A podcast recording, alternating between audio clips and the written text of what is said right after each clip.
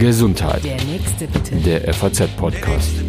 Herzlich willkommen zu einer neuen Folge des Gesundheitspodcasts. Mein Name ist Lucia Schmidt.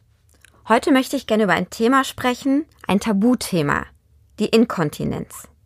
Rund 5 Millionen Menschen sollen davon in Deutschland betroffen sein.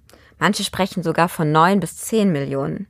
So richtig verlässliche Zahlen gibt es zu dem Thema nicht. Eben auch, weil viele über diese Symptomatik nicht sprechen. Was aber feststeht, gerade im Alter nimmt die Harninkontinenz zu. Und weil wir immer älter werden, steigt auch die Zahl der Menschen, die davon betroffen sind. Von den Menschen, die in Deutschland mit einer behandlungsbedürftigen Harninkontinenz, wie Mediziner das dann nennen, leben, sind schätzungsweise zufolge mehr als zwei Millionen älter als 60 Jahre. Was sich viele Betroffene laut einer europaweiten Umfrage wünschen, das ist sehr viel mehr offener Umgang mit der Krankheit. Für die Studie, die unter anderem von dem Medizin- und Pflegeproduktehersteller Hartmann unterstützt wurde, sind über 2000 Menschen mit Harninkontinenz in mehreren europäischen Ländern befragt worden. Dabei kam raus, aus Scham über das Leid haben rund 43 Prozent der Betroffenen nicht mal mit ihrem Partner über dieses Problem gesprochen. Und viele holen sich, eben weil sie sich dafür schämen, viel zu spät Hilfe beim Arzt. Und auch beim Thema Aufklärung und Informationsbeschaffenheit wünschen sich die Betroffenen in ganz Europa viel mehr Offenheit und sehen große Defizite, überhaupt an Informationen zu kommen. Ich möchte das Thema Inkontinenz gerne in zwei Podcasts aufteilen. Heute spreche ich zuerst mit einem Betroffenen, der erzählen wird, wie er mit dieser Erkrankung umgeht und was ihm geholfen hat, aber auch, was er sich von der Gesellschaft zum Thema Harninkontinenz wünschen würde. In dem nächsten Podcast, der dann in rund zwei Wochen erscheinen wird, spreche ich mit einer ausgewiesenen medizinischen Expertin noch einmal über dieses Thema. Nun begrüße ich aber erst noch meinen heutigen Gesprächspartner, der gerne anonym bleiben möchte. Aber was ich verraten darf, er ist 74 Jahre alt, lebt im Süden von Deutschland, ist verheiratet und leidet seit rund einem Jahr an dieser Harninkontinenz. Herzlich willkommen. Hallo, Frau Schmidt. Hallo. Sagen Sie mal, woran haben Sie eigentlich gemerkt, dass es mit der Blase nicht mehr so gut funktioniert, wie das vorher mal der Fall war? Ja, äh, das kommt einfach davon, dass man einfach öfters gehen muss äh, auf die Toilette und äh, damit äh, äh, äh, fängt es dann so an und natürlich auch, dass man weil man meint, es ist fertig, dass es immer noch ein paar Tröpfchen dann kommen. Hatten Sie Probleme darüber zu reden? Die äh, Studienergebnisse haben ja gezeigt, viele, die davon betroffen sind, sprechen nicht mal mit dem eigenen Partner darüber. Äh, nein, das kann ich, das kann ich nicht bestätigen. Da darüber rede ich.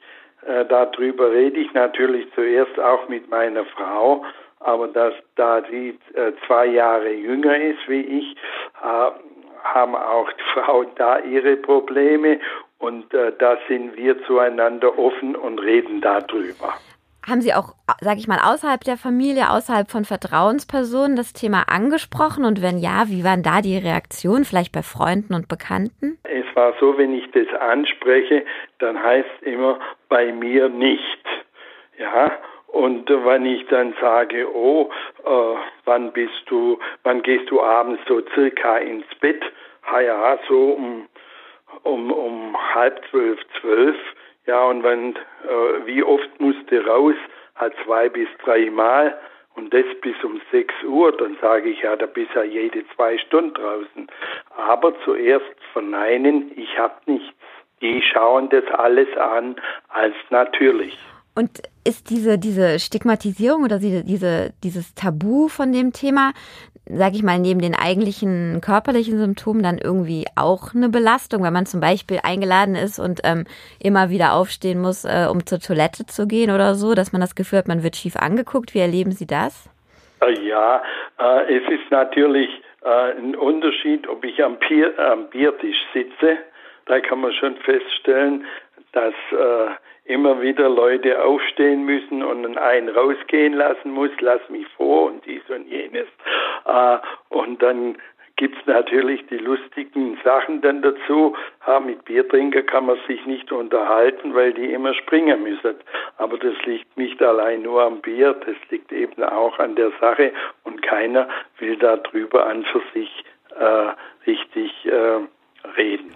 Jetzt kann es ja gut sein, dass uns Menschen zuhören, die auch irgendwie dieses Problem bei sich entdeckt haben oder sich gerade sozusagen damit auseinandersetzen.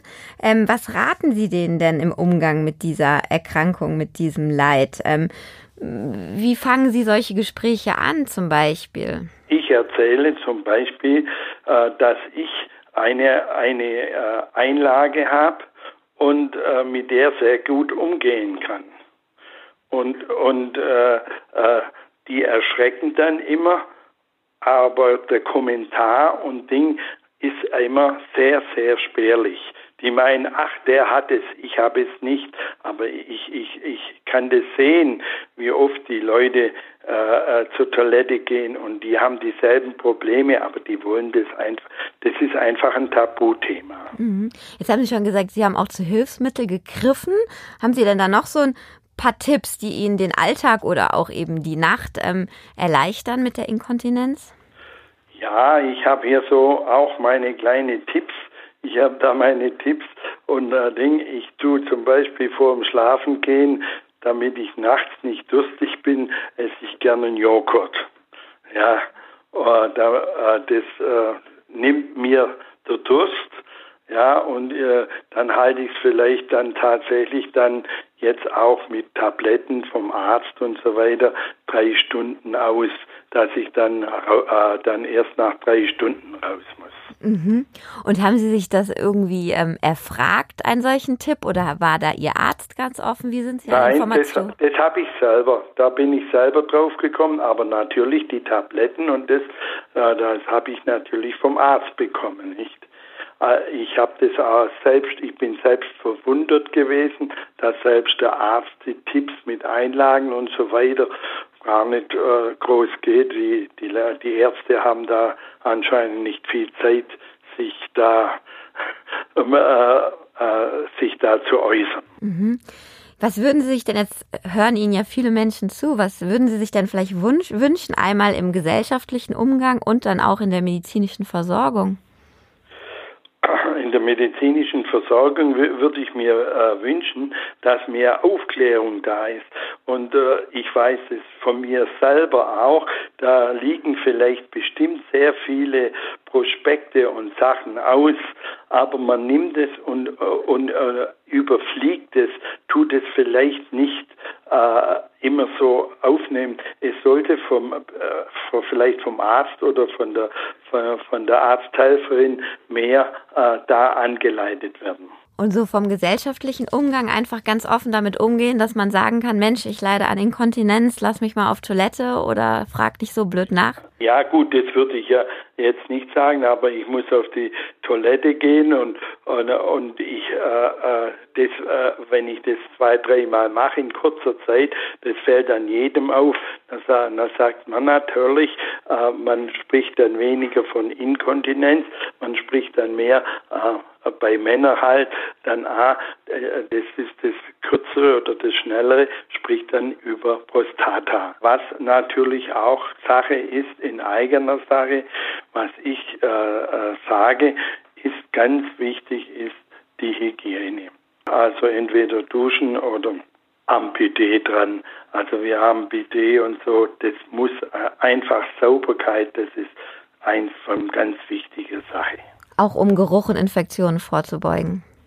Äh, richtig. Ich habe auch da davor ein bisschen Angst.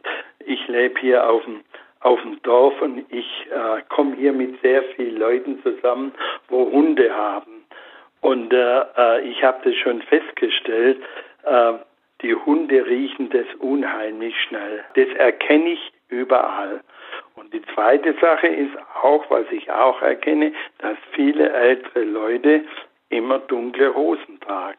Und die Leute, wo die dunklen Hosen anhaben, wenn sie dann die beobachten in, in fröhlicher Runde, das sind auch die, wo öfters zur Toilette gehen. Alt werden ist für Feiglinge nichts und äh, es ist so. Und dass da Leute sich äh, genieren und dies und jenes, kann ich auf der einen Seite verstehen, auf der anderen Seite nicht, weil man einfach äh, sagen muss, ach, du hast es doch auch und der hat es und der hat es, weil die meisten meinen, die haben es alleine. Das ist wirklich nicht der Fall. Das, äh, das kann ich beobachten und das sehe ich in, in so viele Fälle, das können Sie gar nicht, das sieht man wirklich.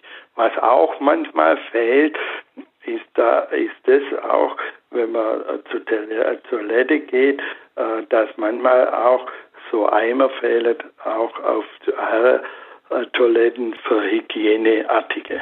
Also das, was bei Frauen selbstverständlich ist, sagen Sie, findet man bei Herren gar nicht und äh, das macht es dann Richtig. schwierig. Mhm, ja, ja, gut, äh, in Toilette äh, würde ich das nie werfen oder tut man ja auch nicht, wäre ja sofort alles kaputt. Aber da wäre es vielleicht auch sinnvoll, äh, äh, da müsste auch noch was passieren. Ja, aber wie gesagt, wenn keiner drüber redet, wird da auch nichts passieren. Jetzt fand ich das ganz schön noch, dass Sie eben dieses Beispiel gebracht haben mit den Mülleimern auf Herrentoiletten. Ähm, Gibt es noch, weil das ist ja ein schöner gesellschaftlicher Aufruf auch zu sagen, macht das uns das Leben nicht noch schwerer sozusagen. Gibt es noch so ein Beispiel, wo Sie sagen, da kann tatsächlich einfach sozusagen jeder Restaurantbesitzer oder äh, jeder Hotelbesitzer ähm, Männern auch einen Gefallen tun? Haben Sie da noch so ein Beispiel? Äh, wenn man durch die Stadt geht, wir haben hier Restaurant, Restaurationen, wo außen ein Schild steht, freundliche Toilette. Und da darf jeder reingehen und die auch besuchen. Mein eigener Fall ist auch so, wenn ich wohin gehe, dann tue ich mir vorher überlegen, wo, wann ich mich wohin sitze, zum Beispiel äh, im Freien irgendwo äh, beim Bäcker einen Kaffee trinken. Da, der hat eine Toilette, da kann ich nicht hingehen und der hat eine Toilette, da gehe ich hin. Ich weiß schon gut, in der Bücherei kann ich gehen, auf dem Rathaus ist eine Toilette, ich da, da. Man, man kennt im Ort oder wo man ist, weiß man, wo die Toilette ist. Das Lustige ist auch das, wenn ich unterwegs bin und meine Frau sieht ein Toilettenschild, dann sagt sie, du, hier ist eine Toilette. Dann sage ich, danke, ich muss gerade. oder ich, oder schön, dass du sagst. Aber es ist tatsächlich so. Und man gibt da schon auch ein, äh, ein Team zusammen, meine Frau und ich. Was ich noch sagen möchte, ist, wann die Leute beim Urologen sind, die Männer, speziell jetzt äh, hier, die müssen fragen. Nicht, nicht warten, bis der sagt, was, was, er, was er hat. Die müssen fragen. Unbedingt fragen. Also aktiv hingehen und sagen, ich habe ein Problem mit dem Wasserlassen. Wichtig, was kann ich tun? Wo kann ich mir, wo können, wo kann ich es mir leichter machen? Wo ist das und das? Also ich muss sagen, ich habe mich da auch selber überall ein bisschen durchgekämpft. Ja, vielen Dank für Ihre Offenheit. Ähm, Ihnen, liebe Leser, vielen Dank für Ihr Interesse. Und wie gesagt, beim nächsten Podcast, der eben in zwei, rund zwei Wochen erscheinen wird, spreche ich dann nochmal mit einer Ärztin über dieses Thema. Und ähm, ich denke, das wird auch nochmal einen ganz neuen Blickwinkel auf die Inkontinenz werfen. Ich freue mich, wenn Sie wieder dabei sind und sage bis bald. Gesundheit. Der nächste bitte. Der FAZ-Podcast.